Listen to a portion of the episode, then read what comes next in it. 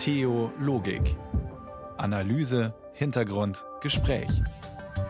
Ein Podcast von Bayern 2. Durch die Sendung führt sie heute Irene Essmann. Einen schönen guten Abend wünsche ich Ihnen. Wann wird es endlich Frieden geben in der Ukraine? Wann ist die Zeit reif dafür und wer kann dazu beitragen? Inzwischen ist es schon eineinhalb Jahre her, dass Russland den Angriffskrieg auf die Ukraine startete. Und während in den ukrainischen Städten Bomben einschlagen, während Männer in Schützengräben ausharren, Kinder verschleppt und Frauen vergewaltigt werden, während dieser Krieg immer länger und länger dauert, wächst die Ungeduld und die Sehnsucht nach Frieden. In Theologik fragen wir da heute besonders, welchen Beitrag Kirche leisten kann. Eine Kirche, die in Person des Moskauer Patriarchen Kyrill den russischen Angriff legitimiert, einer Kirche, aus der das Oberhaupt der Katholiken, Papst Franziskus, missverständliche Botschaften sendet, einer Kirche, die humanitäre Hilfe leistet und zu Friedensgebeten einlädt. Sie merken schon, die eine Kirche, die gibt es da nicht bei den Friedensbemühungen. Das ist widersprüchlich, aber vielleicht ist es auch eine Chance. Sind die christlichen Kirchen Kriegstreiber oder Friedensbotschafter? Eine Frage, die ich gleich mal mitnehme in ein Gespräch mit Regina Elsner, Osteuropa-Expertin und Theologin. Sie lehrt aktuell an der Universität in Münster. Guten Abend, Frau Elsner. Schönen guten Abend. Frau Elsner, wir haben uns für unsere Sendung zugegeben etwas zugespitzt die Frage vorgenommen, ob die christlichen Kirchen Kriegstreiber oder Friedensbotschafter sind mit Blick auf die Ukraine. Lassen Sie uns doch erstmal auf die Kirchenlandschaft schauen, die da in Russland und der Ukraine einen Einfluss hat. Die ist ja ein wenig unübersichtlich. Können Sie uns da tatsächlich einfach einen kurzen Überblick geben? Ja, das ist tatsächlich ziemlich kompliziert und man könnte lange Vorträge darüber halten. Aber kurz gefasst ist es so, dass die Orthodoxie in der Region ja lange als eine Einheit wahrgenommen wurde mit dem Zentrum in Moskau, im Moskauer Patriarchat. Und die Ukraine, aber auch Belarus oder zum Beispiel die Gläubigen in Kasachstan wurden immer automatisch als Gläubige des Moskauer Patriarchats mitgezählt. Und seit der Unabhängigkeit der Ukraine hat sich dort etwas bewegt. Es gibt also eine große Kirche, die ukrainische orthodoxe Kirche, die lange Zeit zum Moskauer Patriarchat noch hinzugehört hat, bis letztes Jahr kann man sagen, die also den Patriarchen von Moskau unterstützt, ihn für ihn betet in der Liturgie und diese Kirchen gehören eben oder haben lange Zeit zusammengehört. Und dann gibt es aber eben auch seit der Unabhängigkeit der Ukraine eine zweite Gruppe der orthodoxen Gläubigen, die gesagt haben, wir wollen unabhängig sein, wir wollen nicht mehr mit Moskau zusammengehören. Und die haben schon in den 90er Jahren eine unabhängige Kirche gegründet, das sogenannte Kiewer Patriarchat. Und diese Kirche war aber bis vor wenigen Jahren von keiner anderen orthodoxen Kirche anerkannt.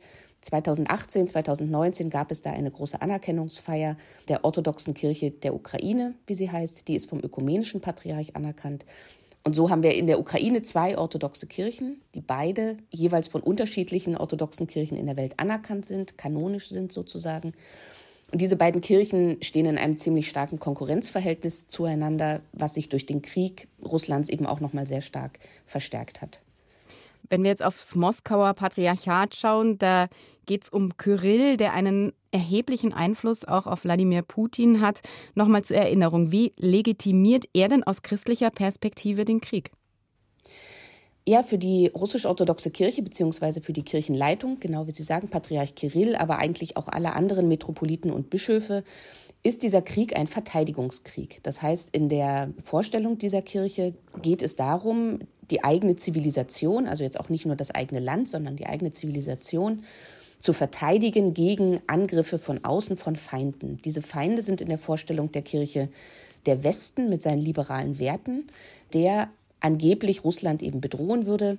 Wenn man es ein bisschen zuspitzt noch, dann bedroht er nicht nur Russland, sondern eigentlich die ganze Welt. Die menschliche Zivilisation wird durch diese liberalen Werte bedroht. Und Russland, die russische Kirche, der russische Staat sehen sich in der Funktion, die Welt zu bewahren vor dieser großen Gefahr, die da mit diesen Werten auf die Menschen zukommen. Sie sagen, die beiden Kirchen sind ja in der Ukraine selbst vertreten, haben dort ihre Anhänger. Wie wirkt sich das denn aus auf den Krieg jetzt, auf das Verhalten der Zivilbevölkerung in der Ukraine? Ja, das ist ein schwieriges Thema für die Ukraine und zwar eigentlich schon seit 2014, also seit dem Beginn der russischen Aggression, muss man ja sagen, seit der Annexion der Krim, wird der ukrainischen orthodoxen Kirche, die zum Moskauer Patriarchat hinzugehörte, immer wieder vorgeworfen, sie wäre nicht ausreichend ukrainisch, sie wäre nicht ausreichend loyal zum ukrainischen Staat, sondern sie würde immer auch irgendwie die russische Propaganda mitvertreten und würde sich da eben ja uneindeutig und, und eben auch ein bisschen unpatriotisch verhalten. Und auf dieser Argumentationslinie hat die zweite Kirche, die orthodoxe Kirche der Ukraine, die eben eindeutig ukrainisch ist, sehr viel Zustimmung gewonnen. Viele Menschen haben eben eine eindeutige Loyalität zum eigenen Staat, zur eigenen Staatlichkeit gesucht in ihren Kirchen und sie dort gefunden und nicht in der anderen Kirche. Und das heißt, auch nochmal mit der Aggression vom vorigen Jahr, die also im Februar dann eskaliert ist, mit dem großen Angriffskrieg Russlands, dass die Kirche des Moskauer Patriarchats unter großen Druck geraten ist. Ihr wurden viele Anschuldigungen entgegengebracht. Sie hat sich dann im vorigen Jahr tatsächlich auch offiziell noch einmal als getrennt von Moskau erklärt. Es gab ein Konzil. Aber man muss auch sagen, dass bis heute, also mehr als anderthalb Jahre später, die ukrainische Gesellschaft nicht wirklich einverstanden ist mit dieser oder dem nicht glaubt, dieser Trennung von Moskau und der Kirche nach wie vor vorwirft, mit Moskau zu kollaborieren.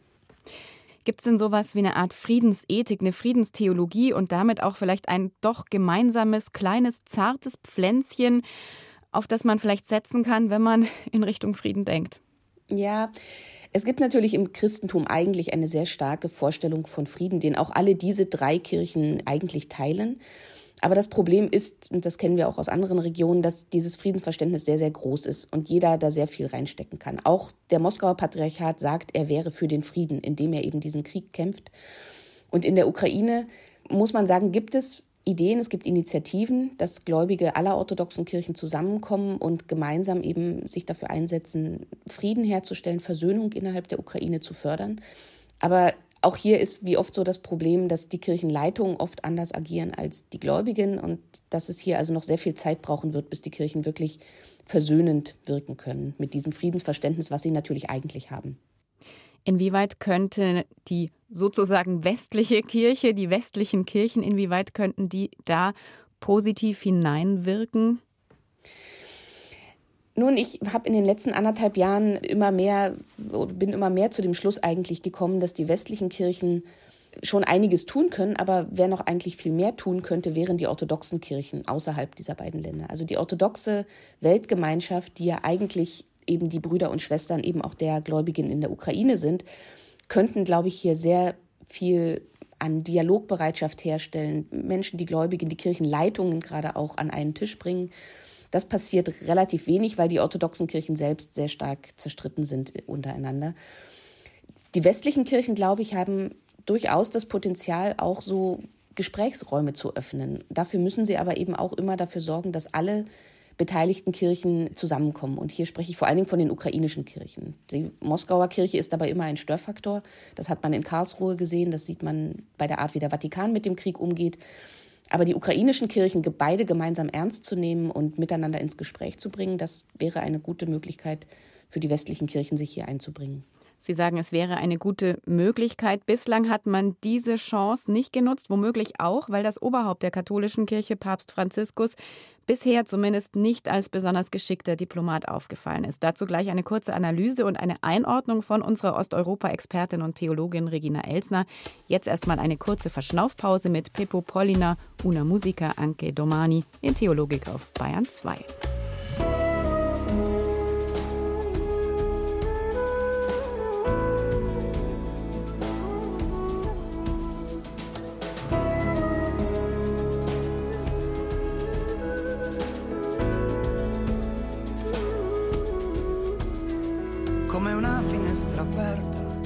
Una strada che si inerpica sui rami della terra, questa terra, e che ci racconta piano che durerà l'inverno, è fiero a giugno il grano.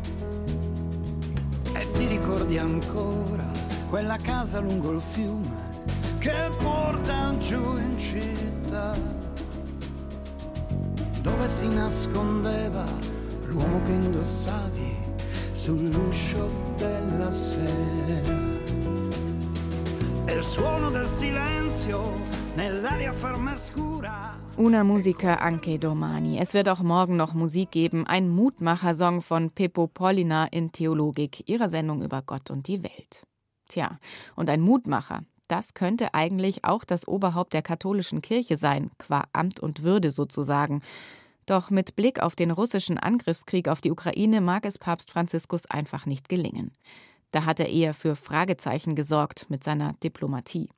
Und bevor wir darüber gleich nochmal mit der Osteuropa- und Kirchenkennerin Regina Elsner sprechen, stellt uns Nadja Stempel einige Beispiele für das Wirken des Papstes mit Blick auf den Krieg in Europa vor.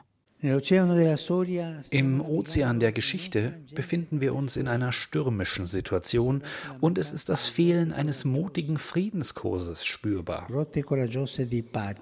So spricht Papst Franziskus Anfang August beim Weltjugendtag in Lissabon vor Regierungsvertretern aus ganz Europa. Der Papst als Brückenbauer und Friedensstifter. So wird seine Rolle in der katholischen Kirche gern gesehen.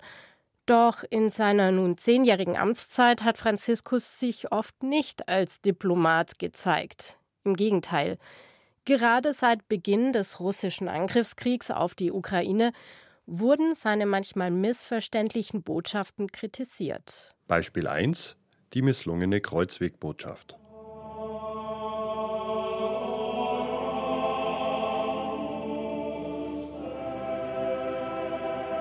Bereits wenige Wochen nach dem Überfall auf die Ukraine irritiert Franziskus bei der Kreuzwegprozession am Karfreitag in Rom.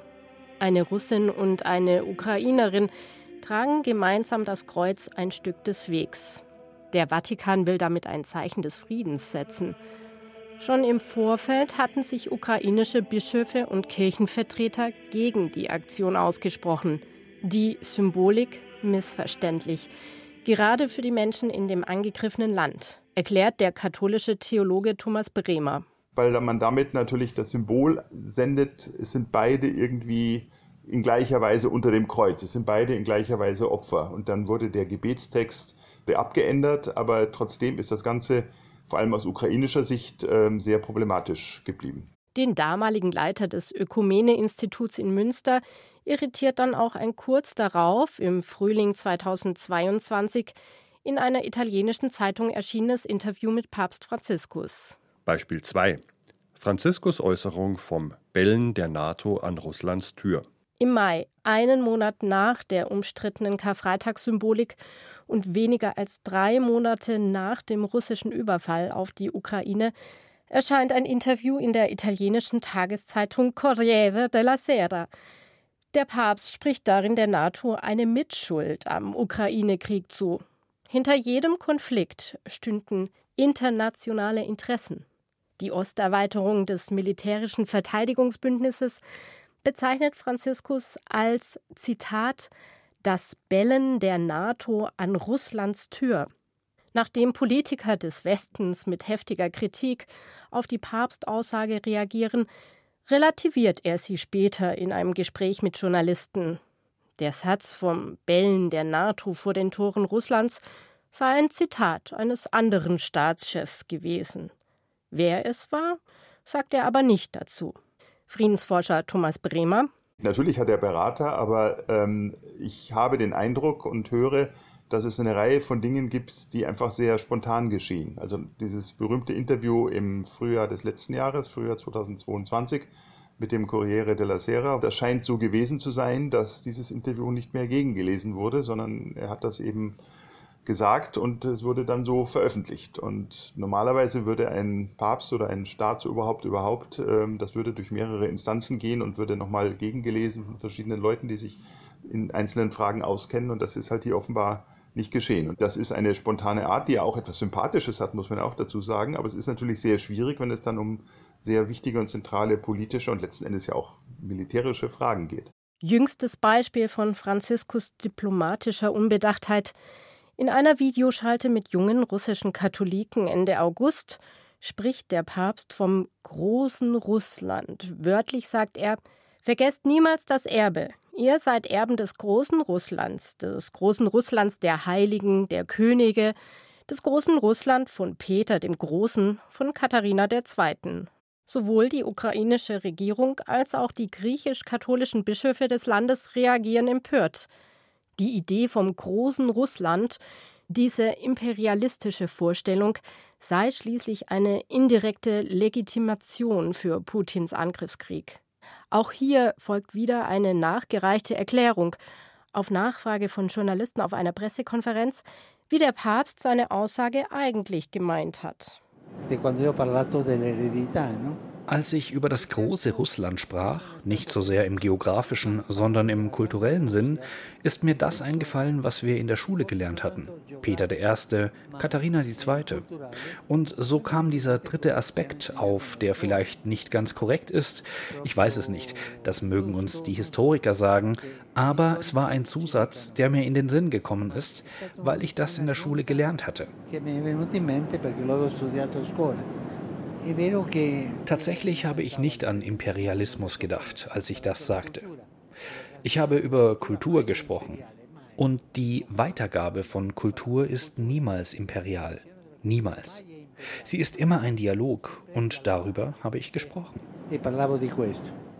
Der Papst als Friedensstifter zwischen Russen und Ukrainern. Bislang ist zumindest nach außen hin nicht der Eindruck entstanden, dass Franziskus eine wichtige diplomatische Rolle einnehmen kann. Ein Beitrag von Nadja Stempel war das. Und bei uns ist die Theologin Regina Elsner.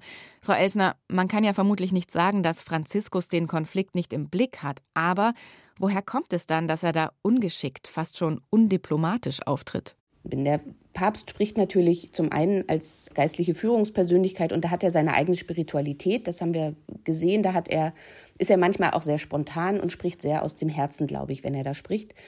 Und da muss man beachten, dass er eben ein südamerikanischer Papst ist, der mit Osteuropa, mit den osteuropäischen, auch historischen Hintergründen wahrscheinlich vor seinem Papstantritt nicht so wirklich viel zu tun hatte. Und man merkt sehr stark, dass er da Vorstellungen hat, auch von diesem, ja, dass Amerika immer einen schlechten Einfluss hat in solchen geopolitischen Fragen. Er kritisiert sehr stark Amerika Dadurch kritisiert er Russland weniger oder ist mehr geneigt, Russland da auch zuzusprechen, in gewisser Weise Recht zu haben oder Interessen zu haben und so weiter. Da hat ihn quasi seine argentinische Herkunft auch geprägt. Er ist ja aufgewachsen unter Perón. Ja, das glaube ich schon. Also das glaube ich schon, dass man das sehr stark merkt, auch an bestimmten Äußerungen, dass er da zum einen durch seine argentinische Herkunft geprägt ist, zum anderen aber auch durch die südamerikanische Theologie, die eben auch mit der Theologie der Befreiung etwas paradoxerweise, würde ich sagen, eben auch Osteuropa und auch Russland grundsätzlich eher positiv gegenüber eingestellt war, weil es eben so ein Kontrapunkt auch war immer in den sehr starken kapitalistischen Vorstellungen des Westens. Und da hat man gewisse Sympathien, die in der Situation jetzt zum Vorschein kommen. Und einen zweiten Faktor, den ich nennen würde, ist die vatikanische Ostpolitik, die ja eben auch schon seit dem Kalten Krieg sehr stark ist. Und diese Ostpolitik, die nicht nur vom Papst abhängt, sondern von vielen Kardinälen und der vatikanischen Diplomatie, die ist sehr stark auf Moskau fixiert. Man hat eben über Jahrzehnte immer nur mit Moskau geredet. Und man sieht meiner Ansicht nach viel zu wenig die Kirchen und ihre starke Identität in den Ländern, die früher zur Sowjetunion gehört haben, aber jetzt seit 30 Jahren unabhängig sind. Also die Ukraine vor allem, aber auch Belarus, da kann man das beobachten, auch im Baltikum kann man das beobachten oder in Moldau. Da sieht man, dass diese Länder und ihre eigene Identität in der Vorstellung des Vatikans fast nicht vorkommen und keine Rolle spielen. Aber wenn Sie sagen, dass der Vatikan besonders auf Moskau ausgerichtet war, könnte man ja die Vorstellung haben, dass man dann auch einen gewissen Einfluss nehmen kann auf zum Beispiel Kyrill. Aber dem scheint ja nicht so. Ja, das halte ich tatsächlich ein bisschen für eine Illusion der vatikanischen Politik, weil man sich in den letzten Jahren und Jahrzehnten natürlich sehr, sehr gut verstanden hat mit Moskau, aber dabei viel zu wenig beachtet hat, dass Moskau auch schon seit vielen Jahrzehnten diese diplomatischen Beziehungen ganz stark manipuliert und ausnutzt in den eigenen Interessen. Und Moskau, die Moskauer Kirche hat mit Rom gemeinsam sehr stark in dem Wertekonflikt zusammengearbeitet. Man ist sich einig, was die traditionellen Werte angeht und ist sehr dankbar, dass man mit Rom einen so starken internationalen Partner hat in dieser Frage traditioneller Werte. Aber die römische Kirche hat tatsächlich nicht diesen autoritären Einfluss andersrum jetzt auf Moskau, wenn es um solche Fragen geht wie Friedensethik oder wie ja auch andere ethische, sozialethische Fragen. Auch in der Klimaethik könnte man ja fragen, warum es da überhaupt keinen Einfluss gibt. Also man sieht, ne, das ist eine sehr einseitige Beziehung und ein sehr einseitiges Wirken aufeinander. Und das hat man in Rom lange Zeit sehr stark unterschätzt und merkt eben jetzt, man hat da eigentlich überhaupt keinen Einfluss auf Moskau. Welches Zeichen würden Sie sich denn vom Vatikan, von Papst Franziskus persönlich wünschen in diesem Konflikt? Ich würde mir tatsächlich wünschen, dass er sehr viel deutlicher und klarer mit der Ukraine kommuniziert. Dass er also weniger, ne, wir sehen seit Monaten, dass wir in Moskau überhaupt nichts erreichen können. Es wird alles, könnte man sagen, eigentlich immer nur noch schlimmer. Aber er könnte halt so wahnsinnig viel gewinnen, wenn er sich eindeutig mit der Ukraine in einen Dialog bewegen würde. Er ist ja solidarisch. Er hat sich sehr oft sehr solidarisch geäußert mit der Ukraine. Das sollte man auch auf keinen Fall kleinreden. Aber mit den Kirchen der Ukraine in einen aufrichtigen Kontakt zu kommen, mit den Kirchenführern der Orthodoxien, der beiden orthodoxen Kirchen in der Ukraine, in einen Dialog zu gehen und den beiden eben auch zu zeigen, dass sie ernst genommen werden als Gesprächspartner, aber als auch Opfer in diesem Krieg. Das würde, glaube ich, ein sehr starkes und gutes Zeichen sein. Wir geben die Hoffnung nicht auf, dass es irgendwann passiert. Vielen Dank an Regina Elsner. Sehr gerne, Dankeschön. People, believe me, I know. Life could be so heavy, but you're not alone. You gotta get up, there's no time for putting down. We gotta move on, we can't give up now.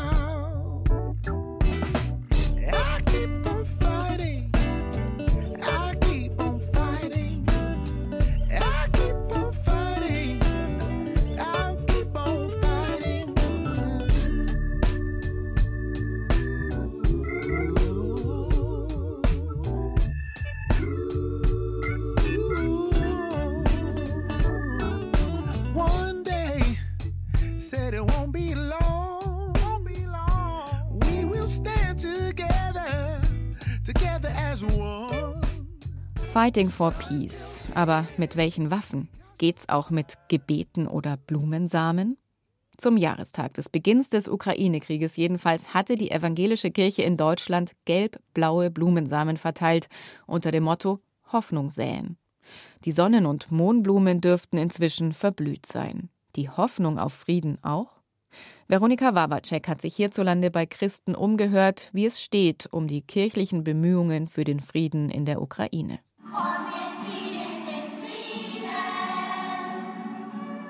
Hoffnung haben, Hoffnung säen. Wir lassen nicht nach, für die Ukraine zu beten. Auf Instagram blühen die Sonnen- und Mohnblumen in manchen evangelischen Gemeinden auch noch im Herbst 2023. Die Aktion sei, Zitat, auf enorme Nachfrage gestoßen, teilt die IKD auf Anfrage schriftlich mit. Eine Million Tütchen mit Blumensamen habe man seit dem Jahrestag des Kriegsbeginns verteilt. Und es sei nicht nur bei einem symbolischen Zeichen geblieben. Laut EKD wurde damit auch ganz konkret zu Spenden für die Ukraine aufgerufen. Diese Geschwister sind natürlich jetzt in großer Bedrängnis und da schicken wir Hilfsgüter, vor allen Dingen auch medizinische Güter hin, weil die Gesundheitsversorgung ziemlich am Boden liegt sagt Pfarrer Matthias Leineweber, geistlicher Begleiter der katholischen internationalen Laiengemeinschaft Sant'Egidio, die sich der weltweiten Friedensarbeit verschrieben hat. Seit den 90er Jahren schon pflegt Sant'Egidio enge Kontakte in die Ukraine. Für Matthias Leineweber ist die Hilfe für die Menschen vor Ort ebenso wie die Hilfe für die Geflüchteten in Deutschland Basisarbeit für den Frieden. Menschen in Not aufzunehmen, die geflüchtet sind, die vor den Bombardierungen flüchten. Das ist natürlich Friedensarbeit und ein Zeichen der Solidarität. Ähnlich sieht das auch Martin Pilgram, Vorsitzender der katholischen Friedensorganisation Pax Christi im Erzbistum München-Freising. Man versuche, Geflüchtete zu unterstützen, aber auch. Wir reden auch mit Kriegsdienstverweigerern in der Ukraine, in Russland und in Belarus weil das sehen wir auch als ein Problem an, dass Kriegsdienstverweigerung nicht möglich mehr ist, auch nicht in der Ukraine. Einen Frieden allein durch Waffen und Soldaten, da ist er sich einig mit Irmgard Scheidler, seiner Kollegin aus dem Bistum Eichstätt, wird es nicht geben. Nicht in der Ukraine und nicht anderswo.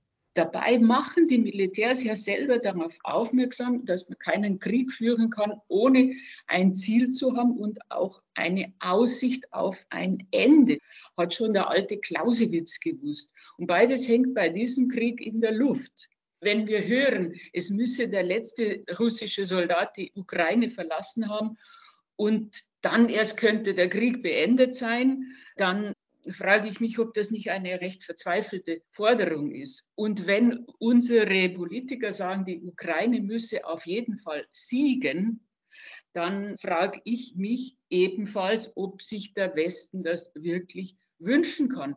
Denn die Weltgeschichte hat nur allzu viele Siege in ihrem Repertoire, bei denen nur Hass, Rache und Erbfeindschaft das Resultat waren. Natürlich müsse die Ukraine ihr Land verteidigen, da sind sich die Befragten einig.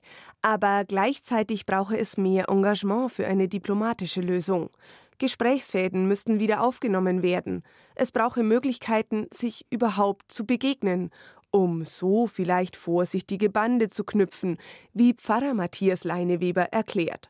Als Beispiel nennt er das Sant'Egidio Friedenstreffen, das kürzlich in Berlin stattfand. Ich denke, eine wichtige Person war dort auch Kardinal Matteo Zuppi. Er ist der Sonderbeauftragte des Heiligen Vaters für ja, eine humanitäre Aktion oder für Gesprächsfäden, die aufgetan werden können. Er war die ganze Zeit in Berlin dabei und ist nach dem Treffen sofort auch weitergefahren nach Peking, um eben auch mit der chinesischen Regierung Gespräche zu führen. Das sind einfach auch Versuche, irgendwie Menschen zu gewinnen, die sich irgendwie darauf einlassen können, Versöhnung, Verständigung, kleine Schritte für den Frieden zu tun. Sant'Egidio war in der Vergangenheit immer wieder beteiligt, den Boden zu bereiten, dass in Konflikten weltweit überhaupt Friedensgespräche stattfinden konnten. Am bekanntesten dürfte der Friedensvertrag für Mosambik sein, der 1992 nach zweijährigen Verhandlungen im Hauptsitz von Sant'Egidio in Rom unterzeichnet wurde. Matthias Leineweber sagt, oft würden solchen Verhandlungen ganz vorsichtige Schritte vorausgehen. Dass der russisch-orthodoxe Bischof von Deutschland beim Berliner Treffen zumindest als Zuhörer anwesend war, wertet er als einen solch ganz kleinen Schritt, der vielleicht irgendwann Gespräche zwischen den Kriegsparteien ermöglichen könnte auch, dass der Sonderbeauftragte des Papstes sich jetzt dafür einsetze, dass die entführten ukrainischen Kinder wieder zurückgegeben werden, wertet Matthias Leineweber als positiv. Das könnte so ein erster Schritt sein. Das ist für San Egidio ein wichtiger Schritt, weil wir das in den Erfahrungen der Friedensvermittlung, in, vor allen Dingen in Afrika, immer erlebt haben, dass solche humanitären Gesten irgendwie so ein bisschen äh, eine Brücke geschaffen haben oder zumindest ein Loch in der Mauer, wo man zum ersten Mal wieder miteinander anfängt zu reden. Denn das steht auch für die Pax Christi-Vertreter fest. Irgendwann müssen Kriegsparteien auch wieder miteinander auskommen.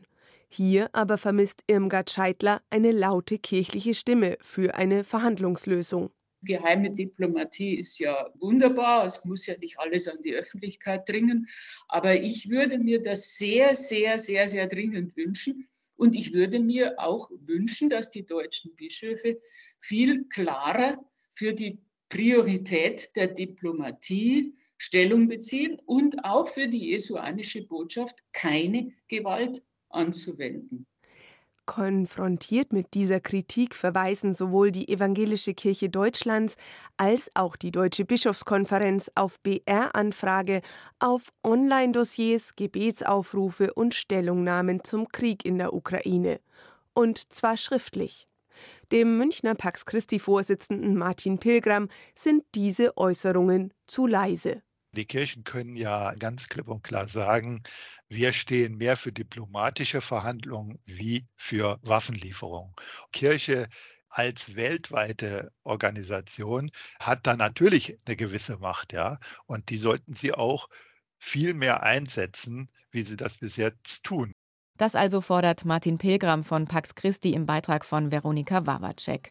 Und mit einer Friedensforscherin sprechen wir gleich darüber, wie und ob das funktionieren kann und ob die Zeit überhaupt reif ist für Frieden in der Ukraine. Nach Tweedy Flowering in Theologik auf Bayern 2. Holy stranger, don't deceive.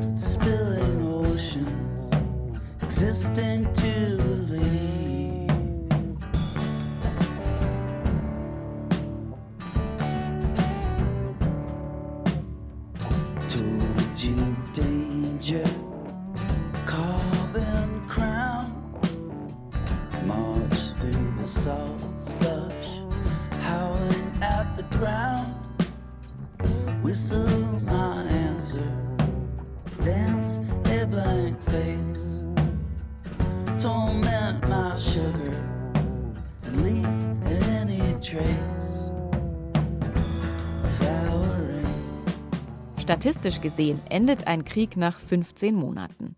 Der russische Überfall auf die Ukraine ist inzwischen fast 20 Monate her. Und die Militärexperten sind sich uneins, wie lange dieser Krieg noch andauern wird. Noch stehen sich ein von einer imperialistischen Ideologie getriebenes Putin-Russland und eine Ukraine gegenüber, die ihre Souveränität und westlichen Werte aufs Blut verteidigt, mit militärischer Unterstützung aus dem Westen. Diese Unterstützung, das haben die letzten Nachrichtentage gezeigt, könnte allerdings bröckeln. Doch was heißt das für den Frieden? Dazu bin ich nun verbunden mit Anna Kreikemeier vom Institut für Friedensforschung und Sicherheitspolitik an der Universität Hamburg. Guten Abend, Frau Kreikemeier. Guten Abend, Frau Essmann. Frau Kreikemeier, wir haben in den letzten Tagen ja verfolgt, dass beispielsweise die Unterstützung aus den USA für die Ukraine womöglich demnächst nicht mehr so groß sein könnte. Wir hatten die Wahlen in der Slowakei, wo sich auch eine Änderung andeutet. Die Polenwahlen stehen vor uns. Was heißt all das für den Krieg, für den Konflikt, der russische Angriffskrieg auf die Ukraine? Die Situation wird durch die jüngsten Entwicklungen in den USA, in der Slowakei, etwas anders gelagert in Polen, nicht leichter. Der Krieg ist in einer sehr schwierigen Sackgasse des militärischen Verfilztseins und ja, es bedarf eigentlich weiterhin äh, anhaltender Bemühungen, da irgendwie in Richtung Frieden zu arbeiten. Aber wenn Sie sagen, wir sind da in einer Sackgasse, es braucht Bemühungen, um für den Frieden zu arbeiten, wo kann man denn da momentan überhaupt ansetzen? Ist die Zeit überhaupt reif, um wirklich schon in Richtung Frieden zu denken? Ihr Eindruck ist vollkommen richtig. Es ist schwierig, in Richtung Frieden zu denken, aber die Zeit ist eigentlich immer reif. Denn wenn man sich nicht der Meinung anschließen will, dass der Konflikt auf dem sogenannten Schlachtfeld ausgeschossen werden muss, wie man das manchmal hört, dann ist die Zeit eigentlich immer reif, um zu versuchen, für den Frieden zu arbeiten. Ich gestehe allerdings ein, dass momentan die Aussichten für Vermittlung auf der staatlichen Ebene sehr schwierig sind, denn Russland hat sich tief verbissen in die Idee, die Ukraine auszulöschen, Gebiete zu annektieren. Und die Ukraine hält an ihrem Widerstandswillen fest und die jeweiligen Unterstützer, USA auf der einen Seite und China, wenn auch in unterschiedlicher Weise, sowie die EU-Sanktionspolitik haben sich jetzt auch eingerichtet auf einen langen Konflikt, der natürlich auch sehr gefährlich ist. Und bisherige Vermittlungsbemühungen, seien sie früher aus Europa gewesen, später dann von der G20 zum Beispiel Indonesien oder Brasilien und jüngst auch Südafrika.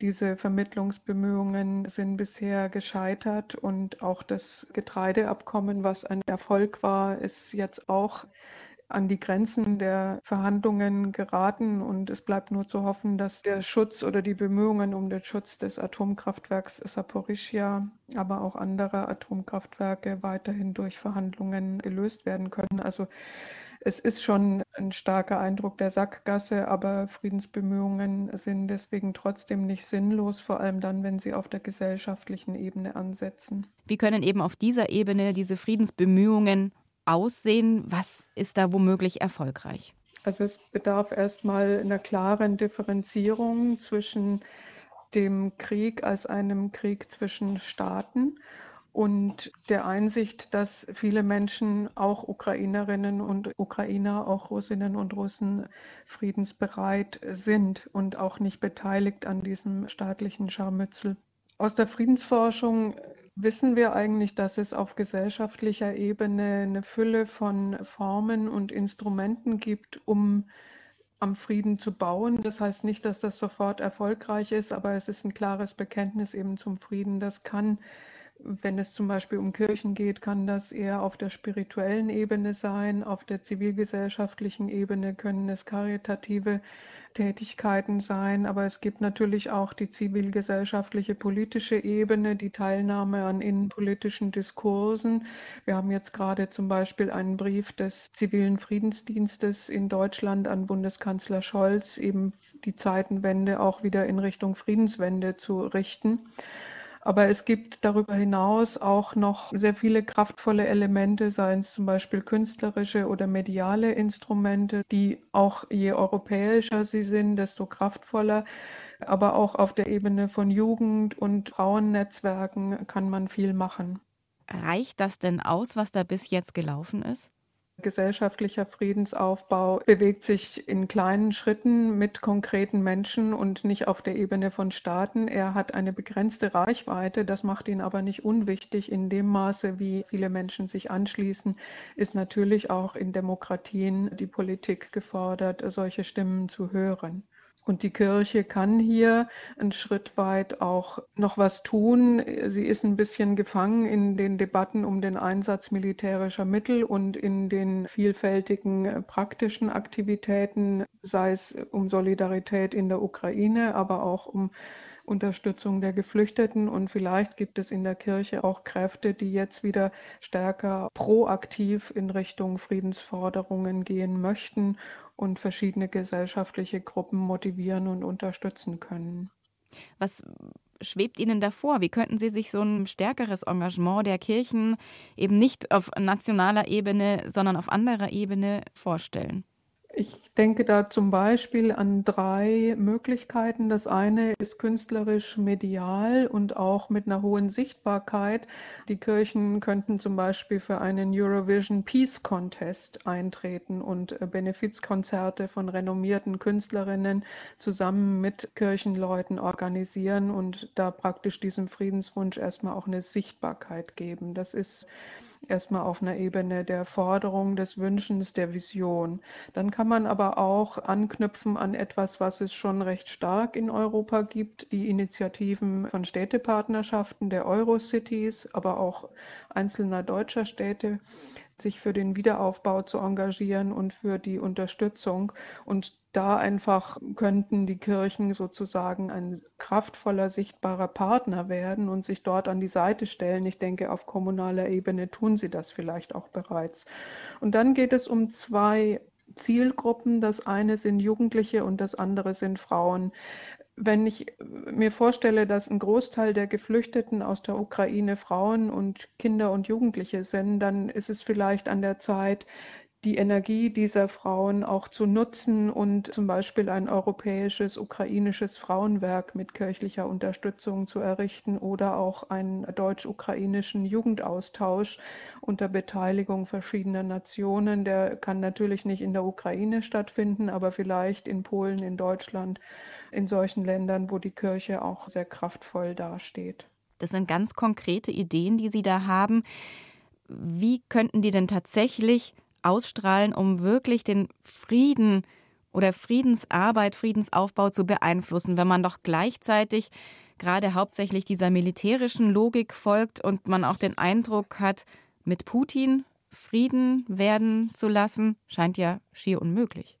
Ich denke, beides lässt sich verbinden. Die Solidarität dafür, dass die Ukraine Unterstützung braucht, also sich nicht fangen lassen in dem Dilemma von militärischer Einsatz und Friedenstaube, sondern sagen, die Ukraine ist angegriffen worden, da muss was getan werden, aber gleichzeitig und mindestens ebenso stark müssen wir uns einsetzen, um Kooperation, um Dialog, um Vertrauen weiterhin zu stärken, damit dieser militärische Einsatz bald ein Ende finden kann. Einfach wenn die Menschen da nicht mehr mitmachen, dann sind da auch Aussichten drauf, dass Staaten einlenken. Also wenn der Druck von unten groß genug wird, gerade auch in Russland, wenn ich Sie richtig verstehe, dass das ausstrahlt, dass diese Aktionen ausstrahlen, dass im Endeffekt der gesellschaftliche Druck so groß wird, dass der Krieg nicht mehr geführt werden kann. In Russland selber ist das nicht möglich. In Russland ist jegliche Äußerung, die entweder nur den Anschein erweckt, die Ukraine verteidigen zu wollen, aber auch andere Äußerungen, die der autoritären Linie widersprechen, sind höchst gefährlich. Aber es gibt viele russische Menschen in Europa die hier auch in Sicherheit leben und mit denen könnte man Gespräche führen. Natürlich muss das sensitiv passieren und müssen auch kluge Gesprächsformate sein. Man muss auch Foren geben des Zuhörens und parallel auch ukrainischen Menschen zuhören und vielleicht noch anderen Gruppen in Deutschland. Und ich denke, dass gerade kirchliche Akteure hier überzeugende Mittler sind zwischen unterschiedlichen Sichtweisen und denen ein Gesicht geben und das erstmal neben und jenseits der militärischen Auseinandersetzung, um einfach dieses Kraftpotenzial wieder sichtbar zu machen. Und wenn ich Sie richtig verstehe, da müsste noch mehr passieren da müsste viel passieren. Und das kann auch nicht in einzelnen kleinen Gemeinden passieren, wo das oft passiert, in sehr engagierter und rührender Basisarbeit, sondern das muss in der Kirche wirklich top-down verstanden werden. Und da muss ein Ruck durch die Kirche gehen, dass sie sagen, da ist doch eigentlich noch unsere Aufgabe und da müssen wir jetzt stärker werden. Das andere haben wir jetzt erledigt, nämlich dass wir gesagt haben, die Ukraine hat ein Recht, sich zu verteidigen und hat auch ein Recht, Unterstützung zu bekommen. Das ist gelaufen. Aber es führt nicht weiter, sondern wir müssen zusätzlich auch die andere Seite stärken. Wie erfolgreich, meinen Sie, könnte man denn dann mit dieser Friedensarbeit tatsächlich sein? Kann man damit wirklich den Frieden in der Ukraine erwirken? Die Frage nach dem Erfolg ist berechtigt, natürlich getragen von dem Wunsch, dass der Krieg möglichst bald beendet werden soll. Aber ich habe ja gesagt, es geht um gesellschaftlichen Friedensaufbau und im Verhältnis von Staaten zu Gesellschaften sind natürlich die Staaten erstmal die mächtigeren, weil sie an den Institutionen sitzen, an den Rechtsquellen und an den Geldquellen. Aber gesellschaftlicher Friedensaufbau ist trotzdem wichtig, denn insbesondere in Demokratien sind die Regierungen oder überhaupt die politischen Akteure auf die Zustimmung der Bevölkerung angewiesen. Und gerade dort ist es so, dass man eben klein anfangen kann. Und die Kirche ist ein bisschen mächtigerer Akteur als zivilgesellschaftlicher Akteur und als Institution Kirche, aber die Reichweite von Aktionen zum Friedensaufbau sind so groß erstmal wie die Reichweiten der einzelnen zivilgesellschaftlichen Gruppen. Deswegen werden sie aber nicht sinnlos, sondern sie geben Impulse und laden ein oder auch stimulieren, daran anzuknüpfen und darin liegt die Chance, schrittweise die Friedenskräfte zu stärken sagt Anna Kreikemeyer vom Hamburger Institut für Friedensforschung und Sicherheitspolitik. Vielen Dank für Ihre Expertise. Und das sind Klänge aus der Ukraine, über die wir ja heute so viel sprechen in Theologik, der Sendung über Gott und die Welt.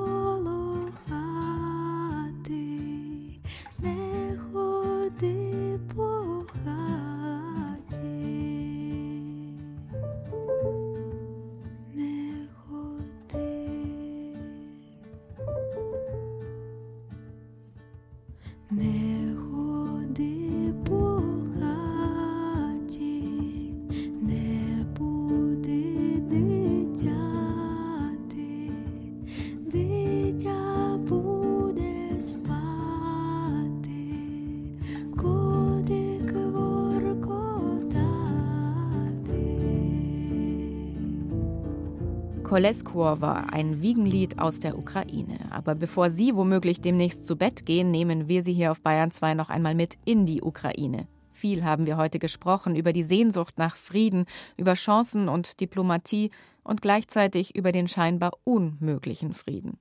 Das Leben im Krieg erträglicher machen, das zumindest schafft Kirche. Dafür haben Christen, christliche Organisationen den Grundstein gelegt, wie diese Beispiele zeigen, die Astrid Uhr gesammelt hat mal richtig lange ausschlafen. Das hat die Ukrainerin Lesja Schramko-Keres wohl das letzte Mal vor der russischen Invasion in ihrer Heimat getan.